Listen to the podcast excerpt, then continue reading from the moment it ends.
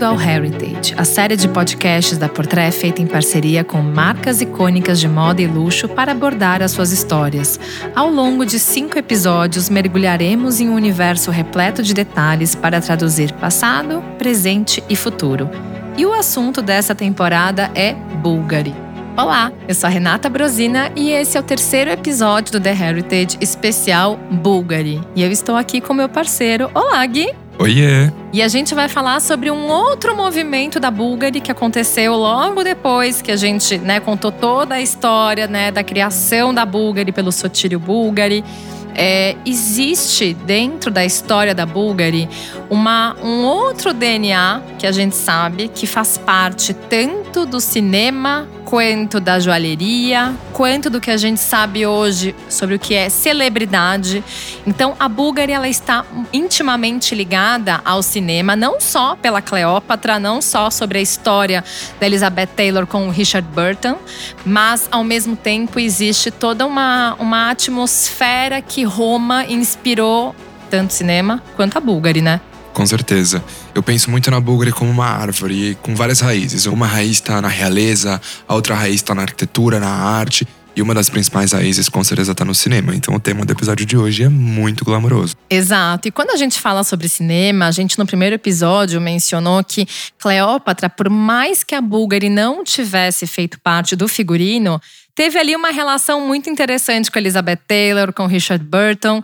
E, e é legal porque o filme, apesar de não ter sido 100% rodado na Itália, ele teve algumas gravações que aconteceram no Cinecittà, que imagina que é um conglomerado de estúdios. É, bem pertinho de Roma, dá quase 10 quilômetros de Roma, mas é uma região que reunia muitos estúdios. Esses estúdios foram construídos no final da década de 30, em 1937, e foi naquele período, né? Na verdade, foi um pedido do Mussolini justamente para tentar fazer com que o cinema italiano ganhasse projeção internacional. Ele tinha essa intenção também de competir com o cinema norte-americano. Então, de uma certa forma, é, a Itália começou a trabalhar com a ideia de se transformar numa grande potência do cinema, né? Sim, não conseguiram. Uh, e a Segunda Guerra Mundial teve um efeito muito importante nisso. Quando a gente pensa no cinema italiano, a gente pensa muito no neorrealismo do Rossellini, do De Sica, que tratavam a Itália pós-guerra em filmes muito lúgubres, né, quase fúnebres mesmo. Então eles mostravam nos filmes o impacto da Segunda Guerra na população italiana, na economia, na sociedade. Os temas giravam em torno da pobreza, do crime, do mercado clandestino, da prostituição, de pessoas em situação de rua, era de fato um filmes muito cruz, histórias muito, muito tristes. Era muito reflexo da época, né? A gente vê isso tanto na moda, até porque quando né, a gente fala da moda em si, tiveram alguns nomes que foram tão revolucionários, né, para tentar quebrar justamente, né, esse clima, né, esse clima pós-guerra que de, de fato, né, foi algo que acabou impactando, principalmente na criação desse tipo de conteúdo de cinema, né? Nos próprios roteiros e na estética, né, Gui? Sim, tem filmes dessa época do neorrealismo, como Roma, Cidade Aberta, Vítimas da Tormenta, Ladrões de Bicicleta, que, que mostram tudo isso que eu falei, mas com o fim da Segunda Guerra Mundial, os Estados Unidos, que tinham sido inimigos da Itália né, durante o conflito, a Itália fazia parte do eixo, era aliada da Alemanha de Hitler, do Japão. Os Estados Unidos percebem que existia potencial para lucrar ali na Itália. Então eles começam a levar as produções para a Cinecittà Romana e o primeiro filme a fazer parte desse movimento que ficou conhecido como Hollywood no Tibre, Tibre sendo o rio que cruza Roma, foi justamente Roman Holiday, né, o feriado romano, mas que em português foi traduzido como A Princesa e o Plebeu, que foi estrelado pela Audrey Hepburn. É um filme de 1953. Então esse filme ele é muito simbólico, ele é muito importante para marcar esse, essa mudança, essa virada de chave é, no cinema italiano, quando os Estados Unidos entram de fato na Cinecittà e começam a dominar tudo aquilo e transformar a sociedade romana. Exato, até porque quando a gente fala né, sobre é, o Cinecittà antes da guerra, a gente está falando de uma produção de praticamente 300 filmes né, que foram feitos durante aquele período. Mas depois da década de 50, justamente com toda essa transformação e, e, e esse, esse olhar dos norte-americanos para o cinema romano, né? Que não era só o cinema italiano, existia toda aquela atmosfera de Roma que impactava nesse glamour. Né, desse olhar para o cinema local, né? Então, de uma certa forma, foi nesse período que também as próprias divas de Hollywood começaram a ver Roma como um destino das suas gravações, né? Durante esse período da década de 50 em diante, né? Sim, Roma sempre teve um apelo para as pessoas. No século XVIII, era um dos destinos da Grand Tour, né, das grandes turnês que os jovens ricos faziam. Roma era uma cidade que você ia para estudar arte, você ia estudar arquitetura. Então já era de fato essa coisa meio mística no século XVIII. Depois do final do século XIX, dez anos antes da Búlgara chegar em Roma, Roma se torna a capital da Itália quando ela é unificada. A gente contou essa história completa no episódio passado. E Roma tinha uma coisa que Hollywood não tinha. Hollywood era uma cidade construída, era uma cidade de estúdios, né, praticamente feita de papel. Roma era uma cidade feita de pedra né? Uma cidade de verdade, com pessoas morando, com um agito noturno. E com a história toda que tinha pro passado e todo esse glamour, todo esse mistério também, né? Sim, e quando as produções hollywoodianas começam a chegar em Roma, justamente por esse interesse econômico dos Estados Unidos na Itália, começam a levar muitas pessoas. Eu acho legal fazer o paralelo com a semana de moda de Milão hoje. Exato. Porque de repente, naquela semana, na época foram anos e anos, mas hoje duas semanas por ano, talvez, ou quatro, considerando as masculinas, Milão enche de milhares de pessoas que vão nos cafés, nos restaurantes, que nas fazem festas. compras. Exatamente. E tem uma coisa muito é, particular que eu lembro que uma vez a Sofia Loren, ela deu essa entrevista dizendo que uma das coisas mais atraentes de você estar em Roma é a cor do céu é a mudança, né, das cores do céu, que chega aquele rosinha, sabe, aquele céu mais alaranjado. Então é algo que você tá ali, né, naquele universo trabalhando, gravando, e ela falava que durante as gravações tinha alguns momentos que ela ficava um pouco cansada de estar no estúdio, ela saía e olhava para o céu e voltava. Então a atmosfera de Roma, a gente sabe que ela sempre teve esse olhar para o romantismo, para o doce, sempre teve uma, uma aura encantadora ali por trás disso, né? Sim, e também como eu falei, sempre foi um, um, ponto muito turístico. E como todo ponto turístico, você tem as áreas que são mais elitizadas. E Roma tinha, como a gente falou no episódio passado, a gente deu vários endereços. A Via dei Condotti, que é onde a Bulgari abriu o seu endereço no final do século XIX e começo do século XX, né? Entre esse período era de fato onde essas pessoas glamurosas, ricas, a society, os jet setters, a café society, como a gente chama na verdade, frequentava. Tem histórias muito engraçadas de atores mesmo naquela época, porque a gente poderia falar aqui milhares de histórias de socialites e herdeiros, mas hoje o tema é cinema. A Shelley Winters foi uma atriz muito importante nessa época e ela tinha uh, um amante. Ela era noiva do Farley Granger, mas ela começou a ter um caso com um homem chamado Vittorio Gassman, um ator italiano. E ela conta que uma vez ela foi na casa dele e ele não tinha geladeira. Imagina, ela é americana, ele italiano, ela, ele nunca tinha tido uma geladeira, ela ficou chocada com esse choque cultural americano com a Itália. Mas ao mesmo tempo, a Itália tinha uma coisa, Roma especialmente tinha uma coisa que os americanos não tinham, que era justamente essa vida, esses ambientes históricos e também essa região concentrada em que tinham milhares de boutiques de luxo. Tanto é que quando ela quebra o noivado dela com o Farley Granger, ele diz o seguinte para ela: uh, Shelley, fique com o anel e mande um dos joalheiros na via dei condotte transformar em um broche no formato de um ponto de interrogação. Assim, sempre que você usar, você vai lembrar de mim.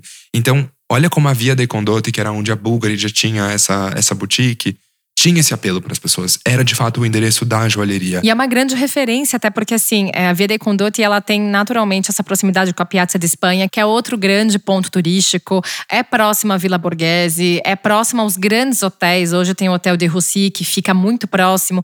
Então, naturalmente, é o centro de compras perfeito, porque é próximo de todos os hotéis, é próximo de todas as áreas que os turistas querem ir.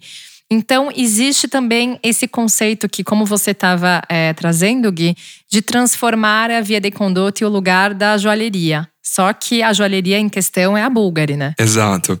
Não só a Via dei Condotti, mas também a Via Veneto, que foi uma rua muito importante para essa sociedade hollywoodiana que começou a invadir, entre aspas, Roma. Então, na Via Veneto, que era considerada a Roma americana, você tinha a embaixada americana. A gente já vai falar sobre ela, porque tem uma personagem que era embaixadora americana muito importante na história da Bulgari.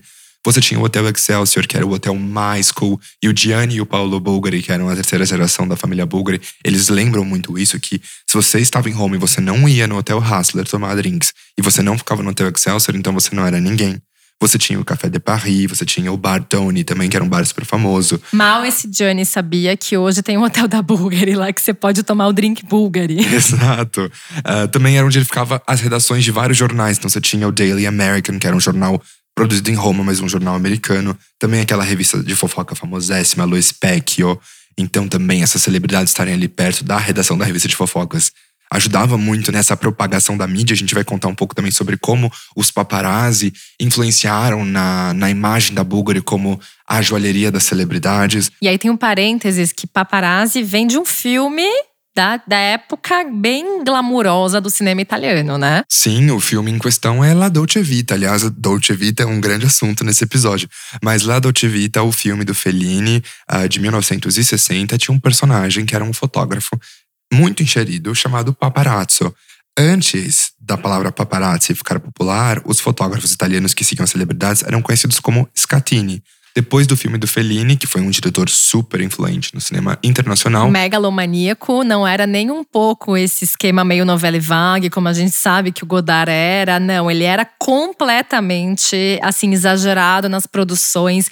Ele realmente queria competir com o cinema de Hollywood, né? Sim, a influência dele era tão grande, ele era tão gigantesco que, de fato, um dos personagens dele, o paparazzo, virou o esboço para os paparazzi, né? O nome vem justamente disso, o paparazzi sendo o plural de paparazzo. Até porque é legal, agora você falou do Fellini, a gente começa também a, a pensar em outros grandes nomes, né, que fizeram parte do cinema.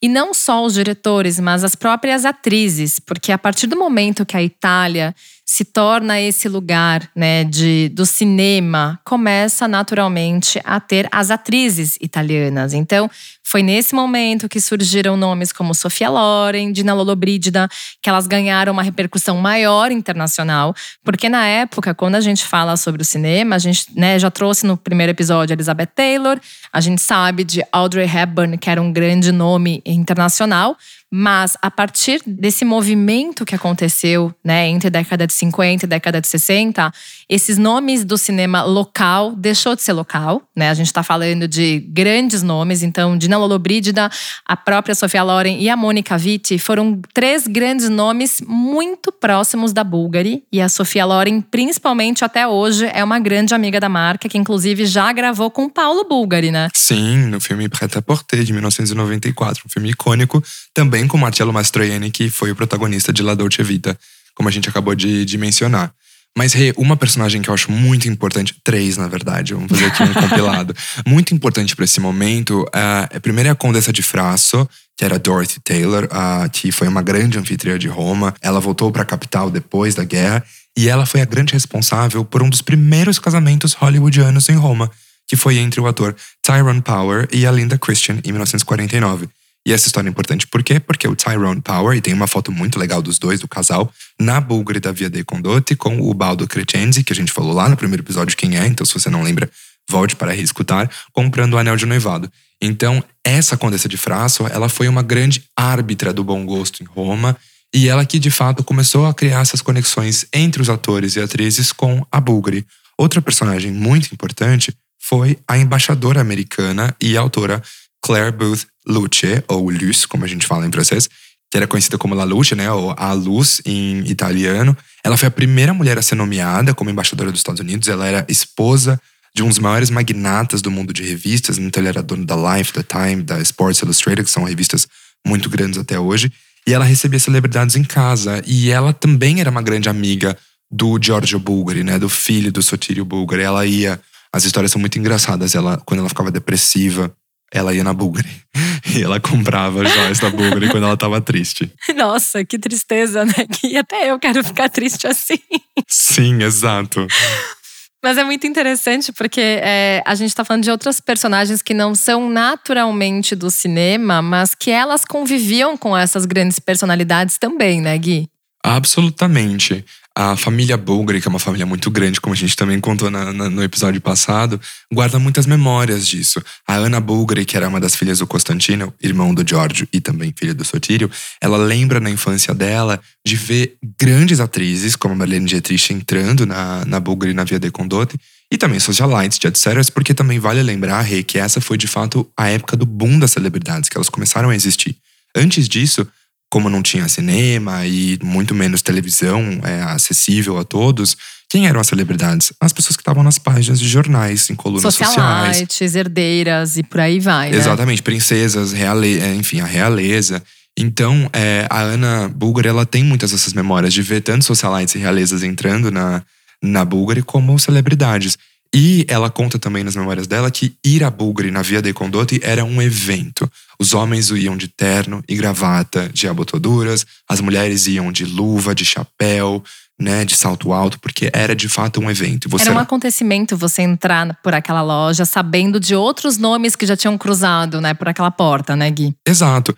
E isso, naturalmente, foi muito impulsionado pelo cinema a gente vai contar agora um pouco de quais joias da Bulgari, de que personagens usaram joias nas telas do cinema, mas também tem outras histórias de bastidores que são muito divertidas de contar. Porque vale lembrar que a Bulgari até então não tinha loja nos Estados Unidos. Então não apenas Roma era a cidade dos sonhos, mas a Bulgari era a boutique, a joalheria dos sonhos. Você precisava ir até Roma para realizar o sonho de comprar a sua peça da Bulgari. Então era toda uma viagem, era um acontecimento também. Assim como você se arrumava para ir à loja da Bulgari, para você sair dos Estados Unidos para comprar uma peça da Bulgari também era, né? Exatamente. Era de fato o acontecimento da vida. Você ir a Roma comprar uma joia na Bulgari.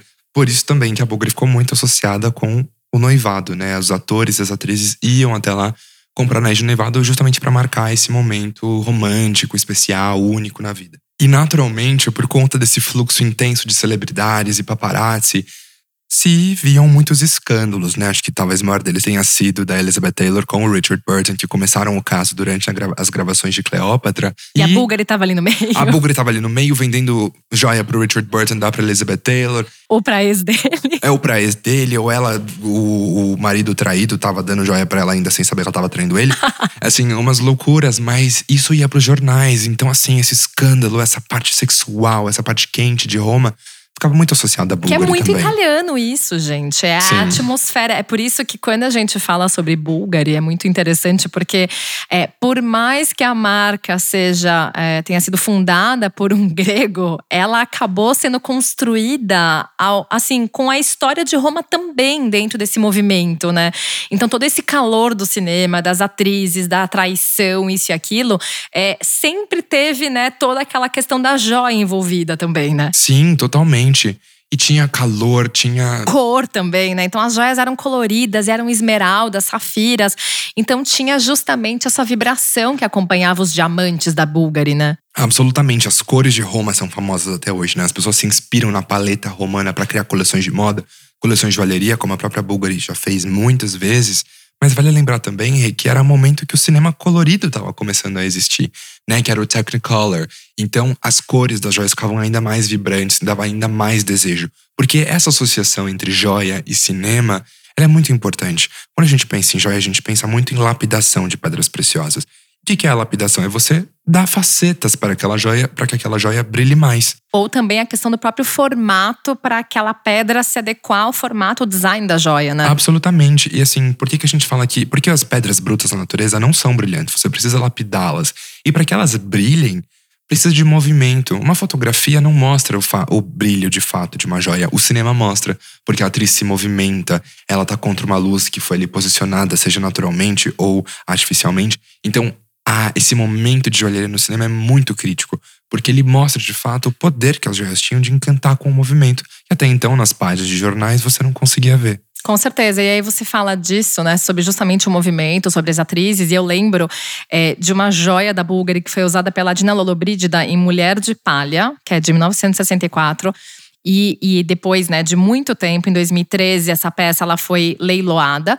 Mas ao mesmo tempo, é, a gente consegue também ter uma outra, uma outra forma de apresentação das joias, né? Que não era só o backstage da atriz com o marido na loja da Bulgari, mas de fato nas telas. Né? É quando as joias começam a justamente ser. Elas acabam ganhando um certo papel de protagonista, porque uma vez que está no pescoço da atriz, você vai ficar olhando para aquela joia. E eu lembro muito dessas joias da Dina. Então, eu acho que quando a gente é, fala principalmente de joia e não só de roupa, a gente começa também a trazer muito dessas relações é, afetivas, de uma certa forma, né, com o cinema. Então, a presença do brilho, né, a própria questão do design, que não era é, como a gente vê hoje, naturalmente, as coleções da Lucia Silvestre, é, principalmente para alta joalheria, acaba seguindo um lado mais moderno, é, mas na época, ainda assim, eram, eram designs muito é, atraentes, né? A gente não via isso em todos os filmes. A gente, por exemplo, trazendo a questão da Cleópatra como principal referência. Os adornos que a Elizabeth Taylor usou é, não eram joias. Né? E nesse momento, quando a gente começa a olhar para o cinema romano melhor, é quando a gente começa a ver o brilho das gemas mesmo, né? Sim, e vale lembrar também que na grande maioria desses casos, as joias não eram parte do figurino da produção do filme, elas eram joias pessoais das atrizes. Né? A Gina Lollobrigida usava as próprias joias nos filmes. A Elizabeth Taylor usava as próprias joias nos filmes. E isso eu acho que também representa um momento feminista na história da joalheria, porque mostra que agora as mulheres eram atrizes, ganhavam o próprio dinheiro e podiam ir na loja, na boutique e comprar as próprias joias. E elas usavam aquilo como símbolo de pertencimento, como símbolo de, do trabalho que elas estavam fazendo. E não mais dependiam, como no começo do século XX, as amantes e as demi-mondaines, de homens ricos que dessem joias para elas. Agora não, as mulheres podiam trabalhar, ganhar o seu dinheiro e gastar fortunas e fortunas em joias. É claro que a Elizabeth Taylor não era boba nem nada, mas fazia os mil maridos que ela teve pagarem as joias para ela. Mas ela comprou joias também. E tá certo. E ao mesmo tempo, as mulheres que assistiam aos filmes, que olhavam para essas joias, elas se inspiravam no poder dessas atrizes que, como você disse, a questão dos paparazzi existirem já, é, você não sabia só é, da atriz na tela. Você sabia que ela estava frequentando uma festa com uma joia, você sabia que ela estava indo à padaria usando uma joia. Então, assim, você começava a saber o que é que essa atriz que estava na tela consumia de fato. Algo que, como você comentou, a gente não tinha isso antes desse momento. Por quê? Porque até então tudo era muito reservado, né? Não tinha tanto interesse. Então, ao mesmo tempo, as atrizes começaram a se mostrar mais, o que fazia parte dos seus guarda-roupas pessoais também inclusive as joias.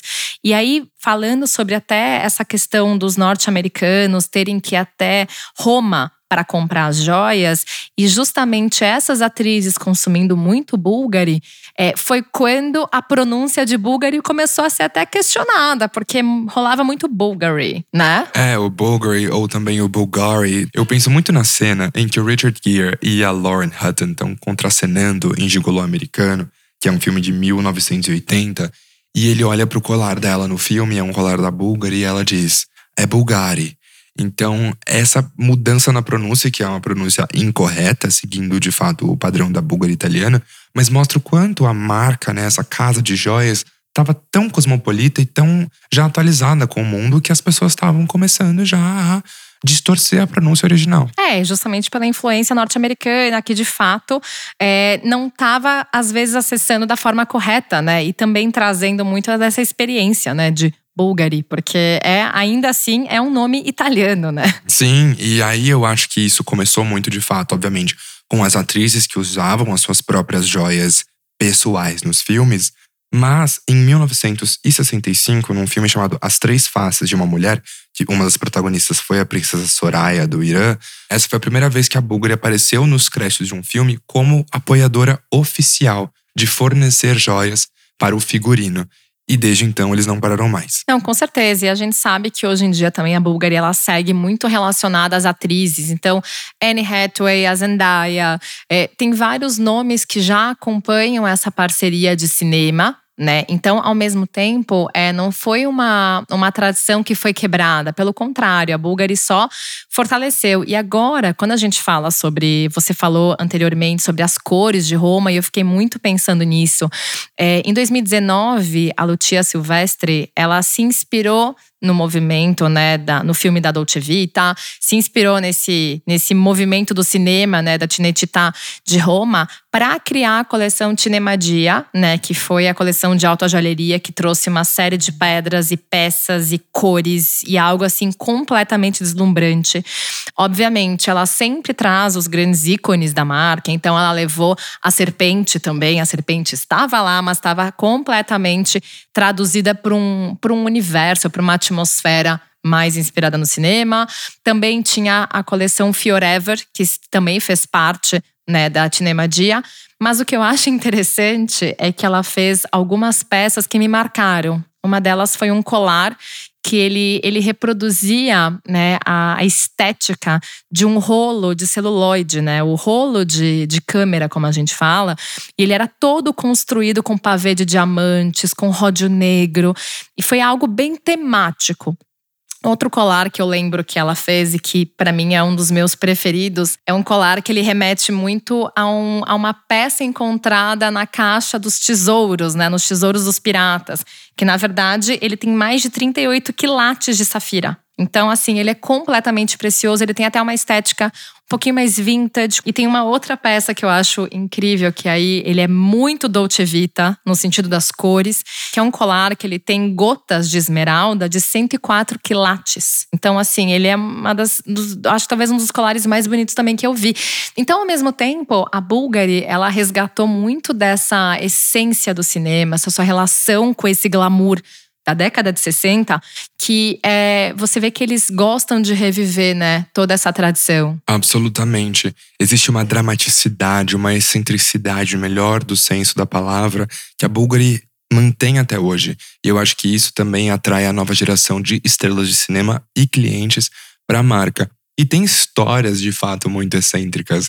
Uma das histórias mais interessantes que eu adoro é, sobre a Bulgari nessa época da Dolce Vita envolve Richard Burton e Elizabeth Taylor com o Gianni Bulgari. O gal... Que era o playboy, viu? Vale lembrar. Sim, era o, o grande galã. E se vocês procurarem fotos do Gianni Bulgari, vocês vão ficar apaixonados, porque ele de fato era um homem galã mesmo, né? Um Atraente bachelor. mesmo, Exato, né? um Bonitão. italiano, herdeiro de uma das maiores joalherias do mundo, acho que… Romano, né, também, né? To, to, todos os checkzinhos, né? e ele recebe o Richard Burton e Elizabeth Taylor na boutique da Bulgari, na Via dei Condotti. E ele pergunta pro Richard Burton, que era um ator que já consumia joias por conta da esposa, Elizabeth Taylor, mas ele mesmo admitia que ele não conhecia esse mundo das joias antes de, de conhecê-la. E o Gianni pergunta ao Richard Burton qual era o orçamento que eles tinham naquela tarde para comprar uma joia. Elizabeth Taylor, obviamente, era uma mulher que gastava milhões e milhões e milhões sem né, num piscar de olhos, né? Sem pensar muito. O Richard Burton, que era um pouco mais com o pé atrás, disse que o orçamento dele era de apenas 100 mil dólares. Imagina, apenas 100 mil dólares para comprar joias. O Gianni, que era um homem divertido, sarcástico, um pouco irônico, fala: ok, 100 mil dólares, vai até o cofre da Bulgari e volta com um par de brincos de diamantes minúsculos. E coloca na mesa assim com a maior seriedade. A Elizabeth Taylor, assim, ela fica chocada, quase brava com o Richard Burton. tipo assim, é essa coisa que você vai comprar? É isso? É, o meu amor é. O meu amor vale isso? O meu amor vale isso? e o Richard Burton pergunta: Ué, mas é só isso, né, pro Gianni Bulgari? E o Gianni responde: eu achei que você tinha dito que o seu orçamento era de 100 mil dólares. assim, é, sabe, assim, obviamente não era o valor, ele estava fazendo uma brincadeira. Depois ele até acaba vendendo um colar de esmeraldas muito bonito. Mas ela comprou esse brinco? Não, o brinco não, mas o colar de esmeralda sim. Imagina a Elizabeth Taylor usando um brinco pequeno, Renata, pelo amor de Deus. Quem se lembrar do leilão das joias da Elizabeth Taylor em 2011 e também do próprio livro que ela escreveu sobre a relação dela com as joias, vai perceber que ela não tinha um gosto nem um pouco minimalista. Não, eram pedras exageradas, com muitos diamantes. E ao mesmo tempo, eu lembro que em 2015 a Bulgari fez uma exposição também com essa coleção particular da própria Elizabeth Taylor, lá em Pequim. Então, era uma exposição que reunia muitas joias magníficas que ela acabou adquirindo ao longo da vida. E assim, teve esse leilão também que foi histórico e tiveram algumas joias que foram para Bulgari de volta, né? Sim, até porque isso é uma prática muito comum hoje. A Bulgari foi muito pioneira nisso. Mas hoje é uma prática muito comum entre as maisons de joalheria e maisons de, de moda comprarem lotes em leilões para terem no próprio arquivo. O arquivo da Bulgari é muito rico hoje Chamado em dia. Heritage também, olha que coisa. Exato, uma coincidência. Mas uh, justamente esse Heritage da Bulgari é muito rico porque a Bulgari ela tem essa prática de comprar suas próprias joias em leilões. Tanto é que dois anos depois teve um outro leilão, não mais da Elizabeth Taylor, mas da Dina Lollobrigida, outra grande cliente, e a Bulgari arrematou várias peças. Foram 23 joias, sendo que uma delas era um par de brincos de pérolas naturais e diamantes. E esse par foi vendido por apenas 1,5 milhão de pounds. Então, assim, é, na verdade, é, é interessante porque esse leilão aconteceu em Genebra. E, e, a Bulgari estava lá para arrematar essas peças de volta. Então, quando a gente fala sobre até algumas exposições que a Bulgari já fez para né, justamente resgatar essa essência do seu passado, que tem essa Heritage Collection, que inclusive já teve uma exposição no Kremlin, lá na Rússia, é, existe muito dessa celebração desse movimento das joias que pertenceram a essas atrizes que fizeram parte da marca, né? Sim, as atrizes de fato ficaram muito associadas na história da Mas não apenas. Algumas brasileiras, inclusive, que não eram atrizes, ficaram muito ligadas à Maison também, incluindo um ícone brasileiro chamado Carmen Maringue Veiga, que tem um colar muito icônico que hoje faz parte desses arquivos da Bulgari Uh, e que era uma grande cliente de joalheria. E que justamente é, o, é na verdade, esse colar viaja o mundo inteiro para as exposições da Bulgari. Então, é, é, muito interessante porque, de uma certa forma, a marca ela também possibilita você entrar em contato com essas peças, nessas exposições. É, naturalmente, quando você vai à loja da Via de Condotti essas peças estão lá para exposição no térreo. É, e eu acho interessante porque você olha para aquela peça e você fala, mas isso aqui esteve no pescoço de Elizabeth Taylor. Você olha para um par de brincos que a, a Monica Vitti usou, ou você olha para uma pulseira que era da Sofia Loren, que também é uma grande consumidora até hoje. Então, de uma certa forma, é, existe muito desse movimento da marca também de celebrar essa, essas joias que marcaram a história da Bulgari, né? E dá vida para joias também, né? Como eu falei, existe essa relação do cinema, da imagem em movimento com a joia em movimento, mas é muito fácil uh, a joalheria se tornar uma coisa fria para muitas pessoas. Então a Bulgari, ela trabalha muito esse arquivo justamente para poder dar vida a essas joias. Então você tem muitas publicações, livros maravilhosos sobre as joias da Bulgari, eu mesmo tenho vários, eu adoro. É, exposições itinerantes que vão da Rússia até os Estados Unidos, até Roma, até, enfim, o Oriente. É, América do Sul também, sempre, né? Eles têm coisas por aqui, alguns projetos.